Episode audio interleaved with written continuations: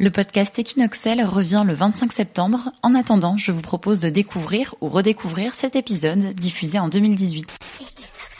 Elles sont de plus en plus nombreuses à vouloir tout quitter pour voyager. Faire le tour du monde pendant un an fait rêver. Si Fernand de Magellan a été l'initiateur au début du XVIe siècle, être un explorateur est devenu plus accessible aujourd'hui. Elles abandonnent leur confort de vie, leur quotidien, et partent avec un sac à dos découvrir d'autres cultures et vivre une expérience inoubliable. Une enquête de 2015 et du Tour du Mondiste et l'association ABM révèle le profil type du voyageur Tour du Monde. C'est une femme de 27 ans qui part en couple durant 11 mois pour visiter 13 pays. Voyager devient même une affaire de famille. Elles ont un mari, un, deux, trois enfants ou même plus, et pourtant elles laissent travail, école pour écouter leur envie pour franchir le cap et pour partir ensemble de pays en pays. Seuls 9% des voyageurs de Tour du Monde le font en famille elle, c'est Laure. Elle nous raconte son histoire avec son mari Olivier, ses trois enfants, Amaya, 6 ans, Paul et Juliette, 3 ans et demi. Laure, bonjour. Bonjour. Tu es française, tu vis à Barcelone, tu as 41 ans, mais à la base tu es originaire de Marseille, c'est bien ça? Voilà, c'est ça. Je suis née vers Marseille et j'ai euh, grandi en Ardèche. Et j'ai fait mes études à Montpellier, à Marseille, et j'ai vécu aussi à Strasbourg avant de venir en Espagne. Donc du coup, tu as pas mal bougé et t'es venu t'installer euh, à Barcelone en premier? Je suis venue m'installer à Barcelone. C'était un choix de vie puisque c'était après un voyage euh, avec mon mari. On est parti voyager euh, pendant un an et on s'était dit ben où est-ce qu'on où est-ce qu'on a envie de vivre? Et on a choisi de poser nos valises à Valence d'abord puis à Barcelone après. Et du coup, pendant ce premier voyage que tu as fait avec ton mari pendant un an, ça t'a donné envie de, de voyager plus, puisque tu es reparti en 2013 avec ton mari et tes enfants cette fois, qui étaient assez petits. Ouais. Ben, on va dire que l'un a, euh, a, a, incité. Euh, ce premier voyage a été euh, le moment où on avait pris cette décision de refaire ça un jour, de repartir un jour. Euh, ça nous avait tellement permis de, de savoir ce qu'on avait vraiment envie. Euh, quelles étaient donc nos grosses pierres, qu'est-ce qui était important pour nous dans la vie? On avait tellement pu prendre ce temps de réflexion qu'on s'était dit ça devrait être indispensable, ça devrait être obligatoire un voyage comme ça. Et euh, on s'est dit il faudrait qu'on se marque une date limite et, et refaire ça dans maximum dix ans. Et, euh, et on avait dit qu'on est ou pas des enfants. À l'époque, on n'avait pas d'enfants. Et ce voyage-là, au cours de ce voyage-là, euh, des, hum, on a rencontré un couple. Euh, dans le premier pays, on était euh, en Équateur, dans un bus. On voit un couple avec un, une petite fille d'un an. Et ils voyageaient. Ils nous disent ouais, vous aussi, vous faites le tour du monde? Bah oui, nous aussi. On s'est dit waouh, ils voyagent avec un enfant. Et là, on s'est dit c'est possible. Donc en fait, à partir du moment où on a vu d'autres le faire, on s'est dit ben ok, donc en fait on pourra le faire. Euh. Donc c'était resté gravé en nous en se disant un jour on le fera. Et comment ça vous est venu l'idée de le faire à ce moment-là? Parce que tu avais trois enfants quand même, c'est pas c'est pas rien. Vous étiez pas inquiet Disons qu'on a eu beaucoup de beaucoup d'hésitation euh, à sur le fait de partir ou pas partir. L'envie elle était là les deux, on en avait envie, euh, mais effectivement, avec trois enfants, bah, la peur, elle est, euh, elle est plus forte. Il y a eu un déclic à un moment. Euh, on a inscrit notre fille, la plus grande, Amaya, au lycée français. Elle avait cinq ans pour son année de CP. Et là, tous les deux, on s'est regardés et on s'est dit, oh, si jamais on on commence, enfin l'argent qu'on avait économisé pour ça, parce qu'à chaque fois pendant dix ans, on s'était dit on met un peu d'argent pour quand on fera un voyage avec les enfants, pour quand on fera, on refera notre deuxième voyage. Et là, on a réalisé tous les deux que si on commençait, on avait trois enfants, mais commençait à en mettre une au lycée français, après ça serait deux, trois, et qu'on s'est dit on va, on va dépenser tout cet argent du voyage. Et, euh, et voilà, donc euh, on a, on a décidé en, en quatre mois, on a préparé le voyage. C'était sur un coup de tête. On savait qu'on le ferait, mais on savait pas quand. Mais le go, on l'a donné euh, au mois de mars et on est parti au mois d'août. Comment vous êtes pris pendant ces quatre mois pour planifier euh, concrètement Parce que j'imagine que c'est l'organisation. Concrètement, ce qui s'est passé, c'est que comme il y a eu beaucoup de hauts et de bas sur euh, on part, on va partir un jour, on part, on part pas, on part, on part pas. Euh, quand mon mari m'a dit, c'était un 8 mars, il m'a dit, chérie, tu peux préparer tes valises parce qu'on va partir. Et là, je lui dis, bah écoute, quand tu auras acheté les billets d'avion et quand tu auras prévenu ta mère, je préparerai mes valises ça voudrait dire qu'on part vraiment. Et donc, on a, hum, il m'a dit, donc il a un peu préparé dans son coin, donc il a pris un coach de voyage euh, un Français qu'on avait rencontré, ami d'amis, qui lui avait beaucoup voyagé aussi. Euh, il était au Canada à l'époque et euh, il nous a aidés. Il a aidé surtout euh, mon mari à organiser le voyage. Après, bon, quand j'ai vu que ça prenait une tournure sérieuse, je m'y suis mis dedans aussi. Mais il nous a aidés sur les choix des pays, sur euh, des choses toutes bêtes, mais sur le premier voyage, on s'en était pas occupé, mais combiné sur les saisons pour pouvoir finalement, ben, on a on, faire un an d'été. Après, en fonction des des endroits, euh, savoir où est-ce qu'on pouvait aller ou pas aller avec les enfants. Puis lui aussi avait des, ce coach avait aussi des bons plans et euh, il nous a aussi accompagnés dans le hum, dans le paiement. C'est-à-dire qu'on a pris après une agence spécialisée en billets tour du monde. Euh, c'est-à-dire qu'il y a des agences, les, les, hum, les, plus spécialisées sont les agences de Londres. Et là, celle-là, euh, proposée par la British Airways des billets. Donc, avec un, un circuit. Donc, il y avait un circuit à choisir au départ. Tu choisis tes destinations. Et après, euh, tu as une seule règle, c'est que c'est ouvert sur 12 mois, mais tu peux pas revenir en arrière. C'est-à-dire que tu dois avancer sur le globe. Tu peux pas faire un marche arrière. Tu dois toujours aller dans un sens et faire une boucle. Donc c'est un petit peu l'idée. Et après, c'est à toi de choisir les stops. Donc au début, tu fais la liste au Père Noël. Tu dis, oh, je veux ça, je veux ça, je veux ça. Après, il te passe un prix, puis tu dis, oh ben non, ben on va en enlever. Donc on en a enlevé pas mal. On a fait participer les enfants en disant euh, où est-ce que vous voulez aller. Et eux ont donné un peu leurs souhaits. Donc il y a des pays qu'on a fait euh, parce que Cuba, parce que Juliette voulait la Cuba. Euh, voilà, c'est quand même un bon système parce que on peut avoir des billets de des billets tour de monde pour 2500 euros par personne, mais avec 15 destinations. Donc avec 15 vols, on s'est dit que ça pouvait être euh, c'était un bon choix puisqu'on avait très envie de voyager et comme on était 5 plutôt que de faire un voyage et dépenser beaucoup pour partir 15 jours, on s'est dit ben effectivement euh, partons un an et euh, au moins les, le prix du billet d'avion il est amorti sur l'année. Et tu disais votre famille l'a pas très bien pris quand vous avez annoncé le tour du monde.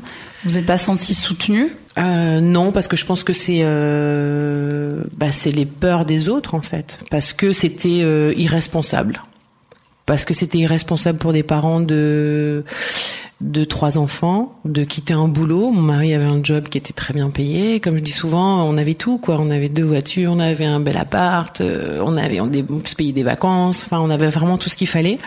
Euh, mais on a pris la décision de tout quitter et, euh, et prendre le risque de pas retrouver tout ça au retour. Euh, donc, euh, ben pour, pour, des parents, je, maintenant que je suis maman, je peux le comprendre aussi. Euh, bah, ça fait peur de se dire, mais qu'est-ce qu'ils font euh, en, plus du risque de se dire, est-ce qu'il va rien leur arriver là-bas Est-ce que tout va bien se passer avec des enfants si petits Amaya, c'est son année de CP. Oh là là, c'est l'année la plus importante. quand ils vont rentrer, ils auront peut-être plus d'argent. Voilà. Mais nous, on se dit souvent que de ce voyage, on est revenu sans un sou, mais plus riche qu'avant parce que euh, ouais, ce que ça nous a apporté a une valeur euh, une valeur inestimable. Et donc le premier vol, c'était le 19 août 2013 mhm. à l'aéroport de Barcelone. Vous avez commencé par quelle destination? On est parti au Sri Lanka, c'était la première destination. Et, euh, et je me souviens qu'on a eu quand même beaucoup de stress quand même euh, avant euh, les quelques semaines d'avant, euh, justement, où euh, on a vu des petites choses avant de partir. notre fille a dû se faire opérer. On se demandait si on pouvait, on pourrait partir ou pas jusqu'au dernier moment. notre premier vol pour Paris a été, pour Londres a été annulé. voilà. Puis donc on avait ces messages. Je me souviens ma belle-mère qui m'a dit. Euh, elle m'a dit ouh ça fait quand même beaucoup de messages négatifs. Ça veut pas dire qu'il faut pas que vous partiez.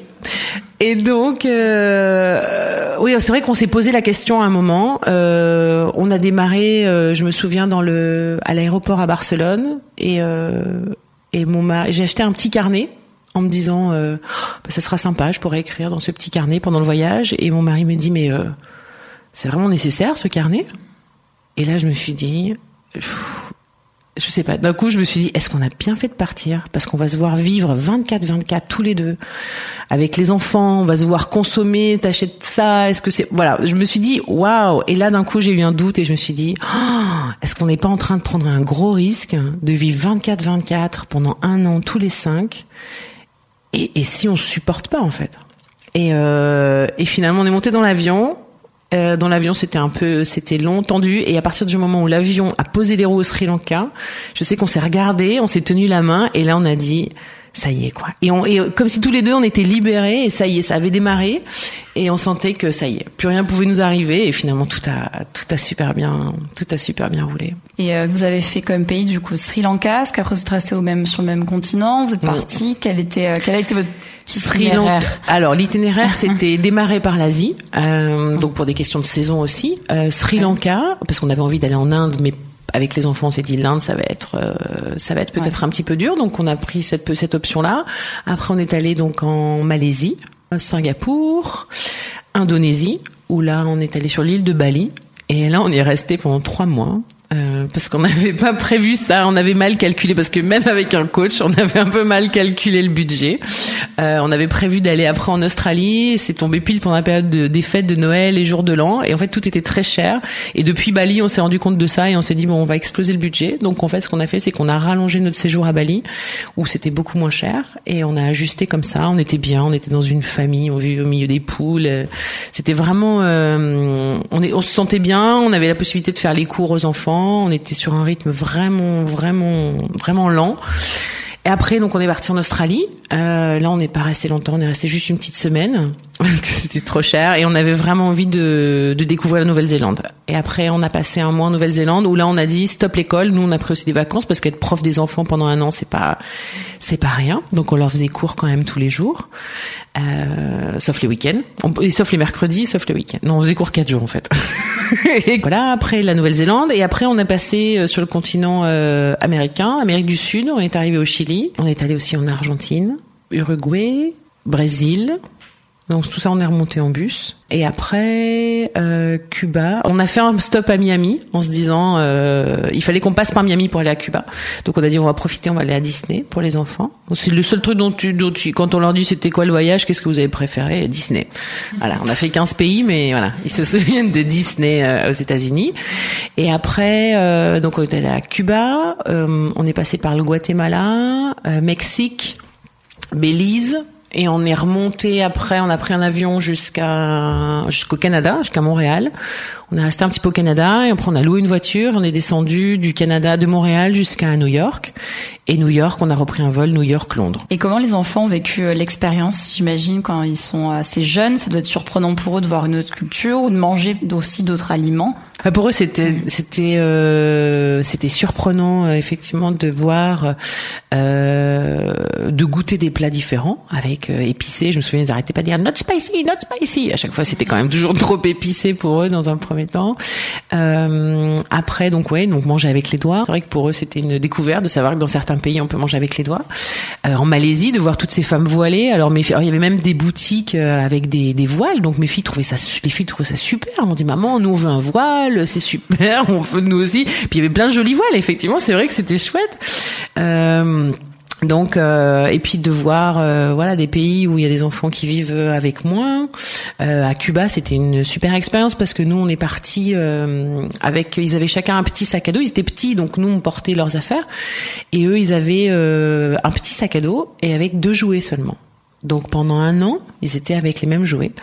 Et, et quand on était à Cuba, euh, bah, ces jouets, ils les ont partagés. En fait, on était dans un tout petit village, il y avait une rue et on était chez l'habitant aussi. Et euh, on était dans la campagne et les et les enfants venaient tous le soir jouer avec les jouets de nos enfants et ils ont vu que que pour eux les, les, ces jouets-là avaient une valeur euh, une valeur inestimable. Il y avait euh, mon fils, il avait un, un déguisement de Spider-Man et il a fait tous les enfants de la de la rue. C'est passé par tous les maisons. Les mamans nous lavaient le soir et elles nous le rendaient le lendemain. Et euh, donc c'était chouette pour eux, euh, je pense, de voir tout ça. Et, et en plus, euh, une expérience, je trouve, pour des enfants de cet âge-là. À l'époque, ils avaient 5 ans et les jumeaux avaient 3 ans et demi. C'était de ben, d'être avec tes parents 24-24 en fait. Et eux, ben, ils étaient heureux. On était là pour eux, mais on était présents, présents. C'est-à-dire qu'on n'était pas, euh, on n'avait pas de téléphone portable pendant un an. Donc en fait, on jouait avec eux, on leur disait à quoi on joue, on leur faisait l'école. Donc euh, je pense que pour eux comme pour nous, c'est une expérience qui reste. Euh, on a vécu quelque chose de très fort en famille et euh, et je pense que c'est quelque chose qu'on, même s'ils le gardent pas en mémoire, je pense que au fond, je pense que ça reste ancré en eux ce, ce moment-là qu'on a partagé tous ensemble. Ça a fait évoluer vos relations dans la famille, euh, toi ah vis-à-vis de tes enfants, toi avec ton mari aussi, les relations de couple. Ouais, énormément.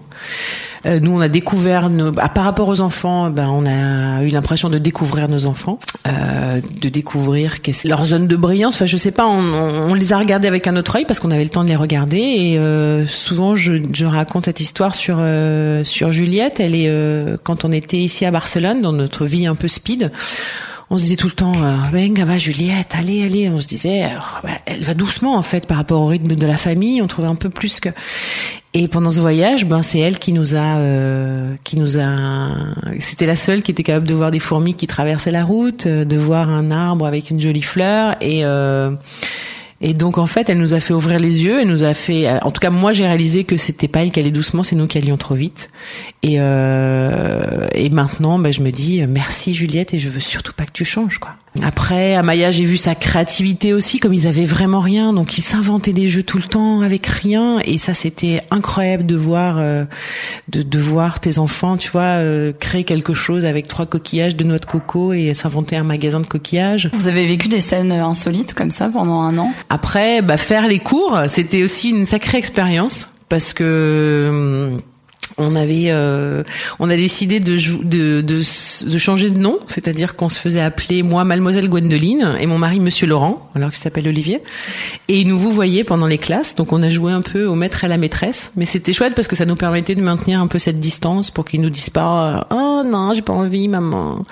Bah voilà, souvent je repense quand euh, quand les parents nous disent oh mais c'est une année importante pour votre fille le CP et là de me dire bah que Mademoiselle Gwendoline c'était euh, la prof de français qui a appris à lire euh, et je suis assez fière et puis même pas fière c'est que je suis heureuse d'avoir d'avoir pu partager ce moment là avec ma fille et me dire voilà, on a vécu euh, finalement intensément, plus qu'une banale année de CP finalement, comme si elle avait appris à lire ici, et me dire c'est une prof qui lui a appris à lire. Et pendant ce voyage, tu as eu plusieurs casquettes, euh, mm. prof pour tes enfants, mère de famille, mm. reine de l'organisation, baroudeuse. comment tu te sentais Tu mêlais toutes ces identités ou euh, Moi, je me suis sentie à ma place. Euh, puisque je pense que vraiment c'est quelque chose qui me, je me rends bien compte au fur et à mesure. Je me dis bon, c'est, ça devient une évidence, mais je pense que les voyages c'est quelque chose qui me fait vibrer et c'est là où je me sens vivante. Euh, quand on est revenu, le plus dur, c'était rien que d'y penser, j'ai envie de pleurer.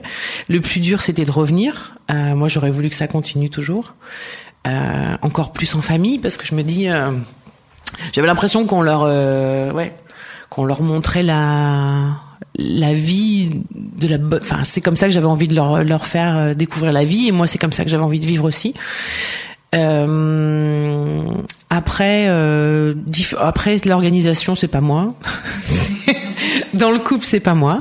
Euh, donc euh, voilà, plutôt baroudeuse, clown, euh, maman, prof, euh, ça oui, ça c'était moi. Et puis voilà, ce petit grain de folie de dire on n'a pas peur. Et puis voilà, on fait tous ces trucs là qui sont un peu, qui sont un peu extraordinaires, mais parce que voilà, je me suis toujours dit que je voulais que ma vie soit extraordinaire et et j'essaye qu'elle le soit. Et il y a jamais eu de moment de doute durant cette année où tu te disais j'aimerais rentrer parce qu'un an c'est long quand même, mm. même si non, comme je dis, à part juste au moment à l'aéroport, au moment de partir, je me suis dit, et si on s'était trompé mm.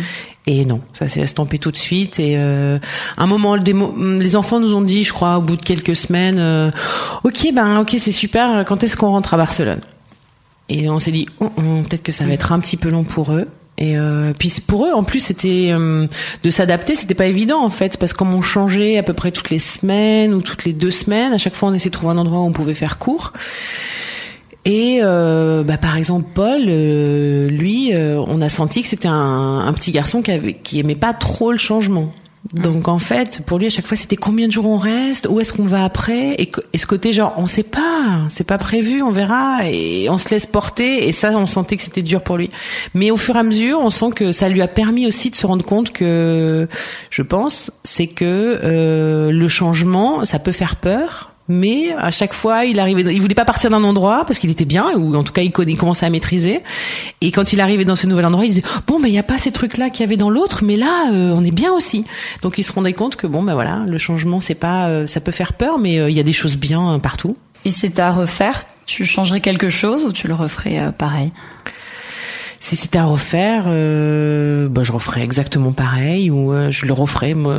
enfin, si c'était à refaire, oui, j'aimerais que je, je, veux que ce soit à refaire. Et euh, on a eu aussi, euh, on a croisé justement des familles qui étaient parties avec des gens qui étaient, des enfants qui étaient adolescents ou même 16 ans, 18 ans, qui avaient pris une année de césure. Et on s'est dit là aussi, bah c'est possible aussi avec des enfants plus grands. c'est une, une, idée pour la prochaine fois. Et euh, toi, à titre personnel, qu'est-ce que tu as retiré donc, de cette expérience? Tu disais, as mieux, tu connais mieux ta famille, ton mari. Oui, moi j'ai eu l'impression de vivre euh, avec moins.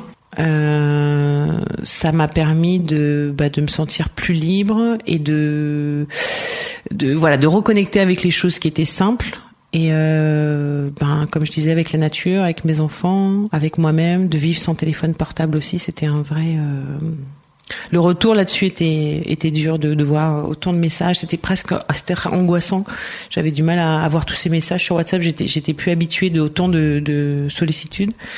Euh, donc c'est un peu ça. C'était de me dire finalement on peut vivre avec pas grand chose et euh, on a besoin de rien quoi. Et donc après cette année enrichissante, tu as commencé à en parler. Vous êtes rentré à Barcelone. C'était pas déprimant où euh, tu te sentais en décalage avec ah euh, la vie normale ah, on était complètement nous on l'était. Euh, on a eu beaucoup de mal à se retourner à, rester enfermés. C'est-à-dire que au début on travaillait pas tous les deux euh, avec mon mari. On a été on, on, était, on posait les enfants à l'école. La séparation était très dure parce qu'on a vécu, on dormait ensemble tout le temps dans la même chambre en fait. On était tous les cinq, on prenait une chambre à chaque fois pour cinq. Les enfants on les mettait dans un lit, on les mettait comme ça en ligne, et donc on était tout le temps ensemble. Donc de se séparer des enfants c'était dur. Euh, nous c'était dur l'enfermement dans un dans un endroit, euh, un appartement.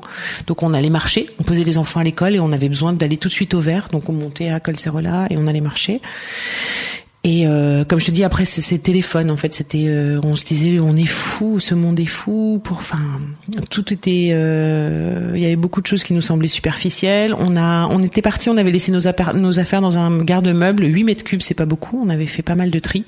Et même encore là, quand on est rentré, on a ouvert le, le garde-meuble, on a dit, oh non, on veut pas tout ça. Et on a viré, viré. Et donc en fait, on a vraiment, on a vraiment cette, cette envie de de, de, de, de, de pas grand chose. Et sinon, on se, on se sent tout de suite un peu euh, un peu oppressé. Combien de temps du coup il t'a fallu pour te réadapter à Barcelone ah oui, je repensais à quelque chose que je voulais te raconter aussi. Quand je te dis nous ça c'est nous. Et les enfants pareil euh, ils avaient un côté sauvage quand euh, ils sont arrivés. Tellement l'habitude de vivre à l'extérieur pendant un an bah déjà en plus de vivre on va dire quasiment pieds nus en tongs etc euh, je me souviens d'une fois, on était, puis on les laissait libres en fait, on leur faisait assez confiance et puis on les laissait expérimenter des choses et on s'est senti en décalage en arrivant. Je me souviens d'une fois, on était au parc de l'école et là d'un coup on me dit mais regarde où est ta fille? en fait, elle, avait grimpé sur un poteau de basket. Elle était tout en haut comme un petit. Ils étaient devenus des petits singes. On aurait dit. Enfin, ils, ils, étaient un peu sauvages. Voilà, c'est ça. Et on me disait mais oh et je me dis oui mais c'est bon enfin ça me semblait normal qu'elle grimpe et, et là j'ai senti le décalage avec le regard des autres mamans qui me disaient mais regarde ce que fait ta fille. Voilà. Donc euh, je pense que tous on a on a eu une période d'adaptation qui était euh, qui était difficile. Souvent ce que je me dis c'est que dans ce voyage le plus dur c'était le retour ouais. et depuis est-ce que tu as fait d'autres voyages en famille?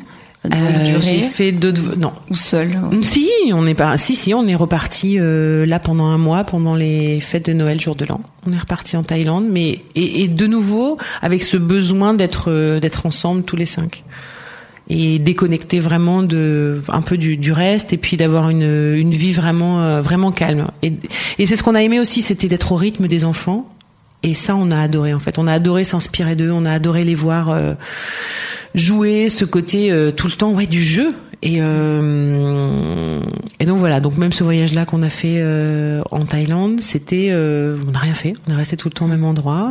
On n'a pas bougé. On était sur la même plage et on avait vraiment envie de vivre doucement. Et c'est c'est ces deux envies là être ensemble et aller à un rythme plus lent qui nous qui nous attire. Ou en tout cas qui quand on est ici nous nous semble. euh, enfin, on a ce, on a, on sent qu'on a ce besoin de temps en temps de, de prendre ce recul et de reconnecter avec des choses, avec les choses qui sont importantes pour nous. Sinon, on a l'impression d'être pris dans une spirale qu'on n'arrive pas à arrêter ou qu'on contrôle plus. Et toi, t'es reparti seule en voyage? Ouais. Oui.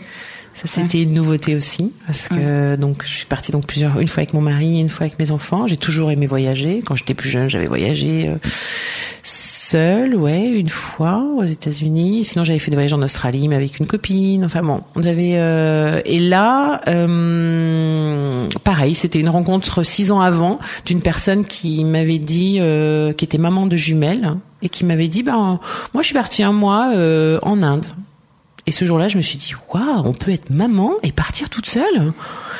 Et donc, elle avait mis cette petite graine en moi, et en me disant. Et donc, six ans après, je, je me suis dit, bah, j'ai 40 ans. Ok, qu'est-ce que j'ai envie Faire une fête avec mes copines? Non, organiser. Moi, non. Je voyais tout le je voyais tout compliqué. Je me suis dit, bah non. J'ai envie. Ce que j'aime, c'est voyager. Je, je ressentais ce besoin d'avoir envie de voyager seule. Bah déjà pour sortir de ma zone de confort, parce que comme je te dis, l'organisation c'est pas moi, hein, donc c'est mon mari. donc là, je me disais bon, faut que je m'organise toute seule. Donc là, j'ai pris aussi une agence de voyage qui m'a organisé euh, le voyage et euh, et là, c'était la première fois de se dire ben voilà, maman, elle a besoin de partir, pas pour le travail pas parce que elle vous aime pas, juste parce qu'elle s'aime elle et qu'elle a envie de prendre du temps pour elle et euh, et, et de silence. Donc c'était dans l'Himalaya en Inde et euh, et après un peu dans le sud dans un ashram.